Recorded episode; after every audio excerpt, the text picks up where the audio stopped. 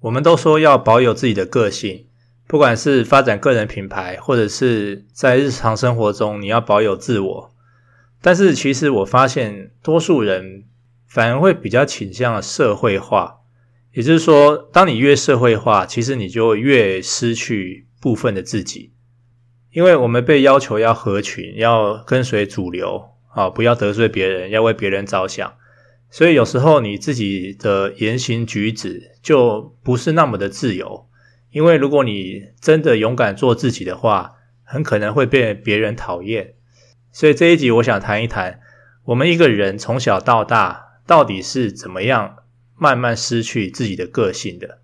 如果你对于一个人要怎么样保持好自己的个性有兴趣的话，我们就来听听看这一集的节目吧。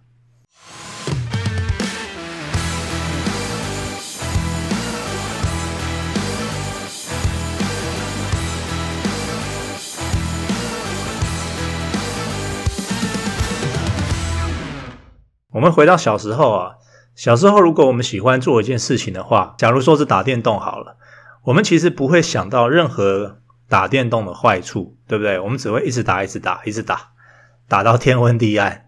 可是突然某一天，你妈妈生气了，你妈妈跟你说，打电动会影响课业哦，啊，而且还会伤害你的视力。她说打电动是不好的事情，那那很可能是第一次你听到你爱做的事情是不好的。虽然你还是很喜欢打电动，但是感觉就不像以前那么爱了，因为在你的心中，打电动这项行为很像是被磕了一道痕迹。然后随着年纪成长，你就会听到越来越多人说打电动不好，然后磕痕就越来越多，于是你就渐渐的相信打电动这件事情坏处比好处多，所以你就不再像小时候那么爱。然后，或者是你每一次打电动的时候，你心里还会有点心虚，你就无法全心投入，因为你觉得你正在做坏事。可是同样的一件事情啊，各方的意见不同嘛。有人打电动，没错啊，是荒废了学业；可是有人打电动是赚了大钱。所以就某件事情来说，它其实没有好跟坏。可是因为你先听到了妈妈的唠叨，先入为主的把这件事情想坏了。所以，就算你天生是一个电动天才，热情满满，你很可能也迟早会为了妥协而放弃这件事情。所以，当我们面临普世价值还有热情所在的对立时刻，我相信多数人还是会去顺从普世价值观，因为合群它是一件好事情。我们从小到大都被教导说我们要合群啊，我们要听话，所以听话合群。在我们的心中，它会是一件好事情。但是，就像我刚才讲的，没有一件事情它是好或坏，只是看你用什么立场来看这件事情。OK，所以行为如此，那观念也是如此嘛。像小时候我们可能都相信有鬼，可是长大后你念了书，你有了一些知识以后，你又开始不相信有鬼，然后。等到你再大一点的时候，你可能 遇见，不能说遇见，你可能又听说了很多人家的遭遇，对不对？你又开始相信，所以资讯太多，那不管你吸收多少，其实慢慢的就会开始出现观念对立的想法。观念对立的想法有太多太多了。好，例如说你听过买房子比租房子好，那你一定也听过人家说租房子比买房子好，然后你就开始错乱了，到底是哪个比较好？然后我们的心理呢，为了安顿这种错乱，我们会开始接受中立或者是平衡报道。好，我们的想法就会开始折中，我们就会倾向接受一个灰色地带，就是说，啊，买房子或租房子都可以，每个人适合的方式不一样，这类的观念。所以，我们把这样的思想习惯放大出去的话呢，你就会慢慢的开始不再选边站，而是尽量站在中间。你会去慢慢的接受模棱两可的答案，没有正确答案的事情，然后你就会跟自己说，因为每个人都不一样，适合的东西不一样，所以没有正确答案的这种价值观。但这真的是对的吗？我觉得不是啊。我觉得当然不是每个东西都有绝对的答案，但是有些东西是有的，所以不是每个事情。我们都要去接受一个中间的位置，我们是可以选边站的。那所谓的选边站，其实就是我们会有自己的立场，我们也应该去选择某个立场，这样子你才会有所谓真正的个性嘛，而不是去永远选择安全的中间，然后慢慢的失去自己的想法、自己的独立思考，还有自己的个性。我认为世界的资讯再乱、再多、再杂，我们自己的脑袋要清楚啊。如果你相信一件事情有好有坏，那你就应该相信自己嘛。好，就像你妈妈相信打电动是坏的一样，那你自己呢？你自己要独立思考啊，对不对？因为它不一定是对的嘛。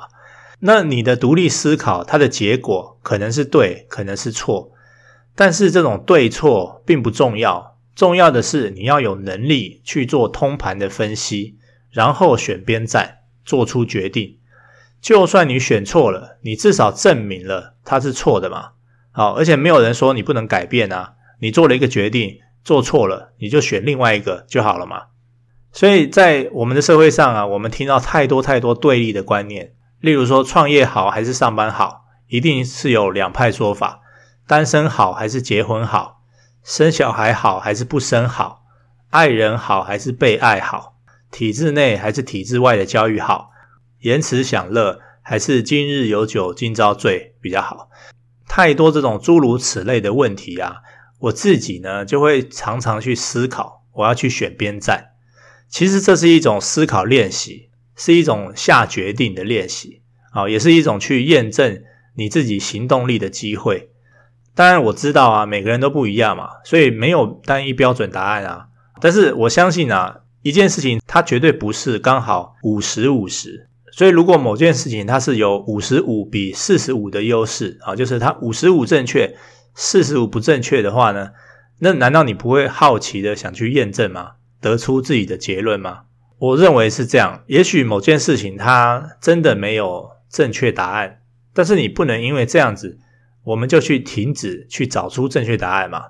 以哲学的逻辑上来讲呢，你都还没有试着去找，你又怎么证明它不存在呢？所以，我们回到创业好还是上班好？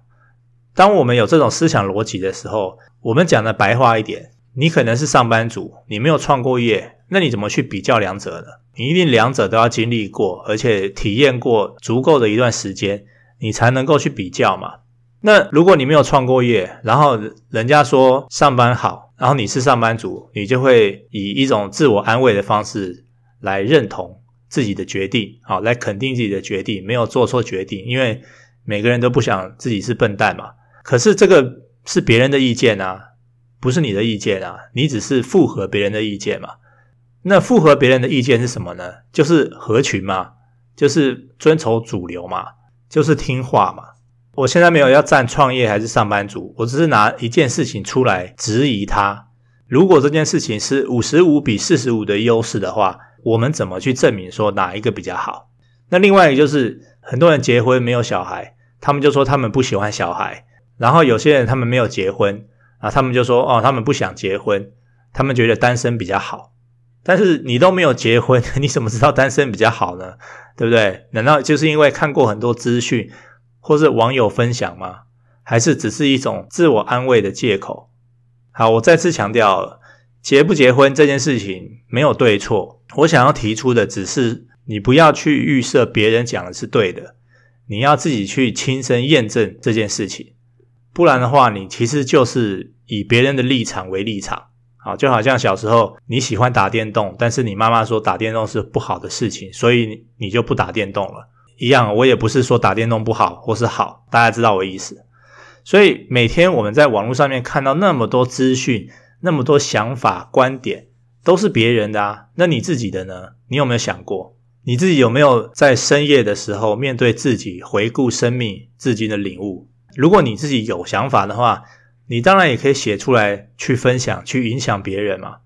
你现在长大了，没有妈妈会唠叨了，但你还是那个爱打电动的小孩吗？或者你已经近视一千度了，你还会坚守你的热情吗？还是你的个性已经被妥协了？你可能一直在对跟错之间徘徊，让你停留在原地。你可能不知道该走哪一条路比较正确，所以你就干脆不走了，至少不会更失败。但是这真的吗？你有亲自验证过吗？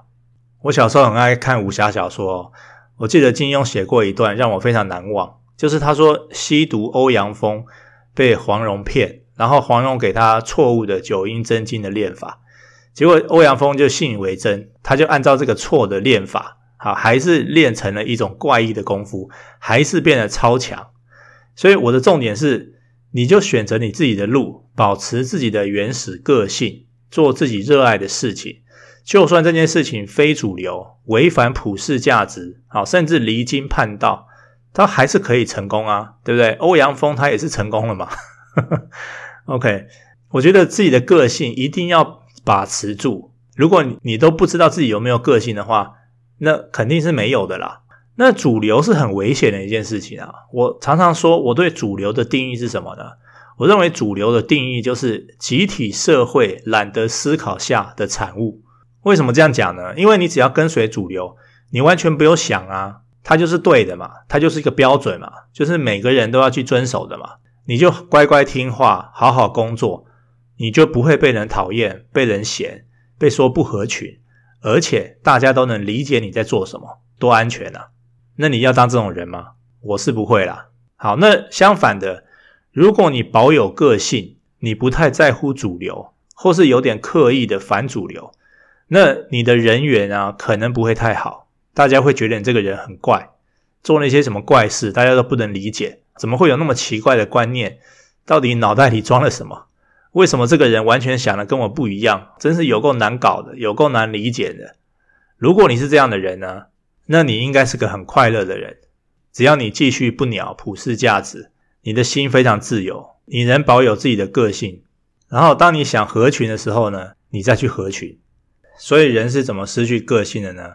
我认为第一个是太相信权威，就好像小时候你的妈妈跟你说打电动是不好的，你相信了她，然后你就从此不曾怀疑过他是对的还是错的。好，那我还要跟你讲，当你长大的时候，你就会发现所谓的权威可能是家长、老师、老板，甚至是一些专家，这些权威它不一定是对的，它很可能是基于立场或是角色。或者是职责才跟你说这件事情是错的，但是这件事情的本质并没有对错，所以不要因为误信了他们的话，然后不去做某件事情，因为这件事情很可能就是你的天赋所在，你的热情所在，而你因为误信了权威的意见而没有走上这条路。人失去个性的第二个原因，我认为就是懒得思考，因为你可能觉得普世价值都是对的。主流意见都是对的，好，但是就像我刚才说的，主流意见只是集体思维的懒惰而已，它不一定是对的。所以你就是要去质疑主流，你就需要去质疑一些传统智慧，他们不一定是对的。那你说你要去质疑所有事情吗？哦，不用啊，你只要去质疑你所在乎的事情就可以了。所以我认为，在某些情况下面，跟随主流反而是危险的。如果你真的自己要开辟一条新的道路，创造出一些新的气象的话，也许反主流才是答案。第三个失去个性的原因，很可能就是因为你太为别人着想，处处都要合群，处处都要讨人喜欢，你可能很害怕没有人喜欢你。那我认为，之所以会有这样的恐惧感，很可能是因为自己缺乏了一些自信，因为当一个人有自信的时候，他其实不会去害怕别人不喜欢他了。好，这是我的领悟啦。基本上的推论呢，就是一个越有自信的人呢，他应该会越保有自己的个性，他也许就会显得有点不合群，所以也许他的人缘就会不太好，除非他的事业是靠人缘为生的，这通常都是我观察到的现象。好，那最后失去个性有没有关系呢？我觉得就看你要什么嘛。人的个性也不是说不能变，它也可以变嘛。不过有些事情是这样子啦。我认为，如果今天你要发展个人品牌，或是在某个领域建立起专家形象的话，我觉得保有个性还是挺重要的一件事情。所以你就必须拿捏如何在保有自己个性和取得好人缘之间的平衡点。但如果真的很难平衡的话，要我二选一的话，我应该还是会保有自己的个性，因为其实大部分的人，大部分的观众，他们还是比较喜欢有个性的人。好，他们可能会跟合群的人做朋友，但是如果说到喜欢跟随甚至崇拜的话，我觉得有个性的人还是会稍微有点优势的。OK，最后希望大家都能够保有自己的个性，纵使在这条路上 可能会失去一些朋友，好，不过自己活得开心比较重要，内心能够有自己的坚持，有自己的想法，自己的独立思考，我认为还是比较重要的。OK，拜拜。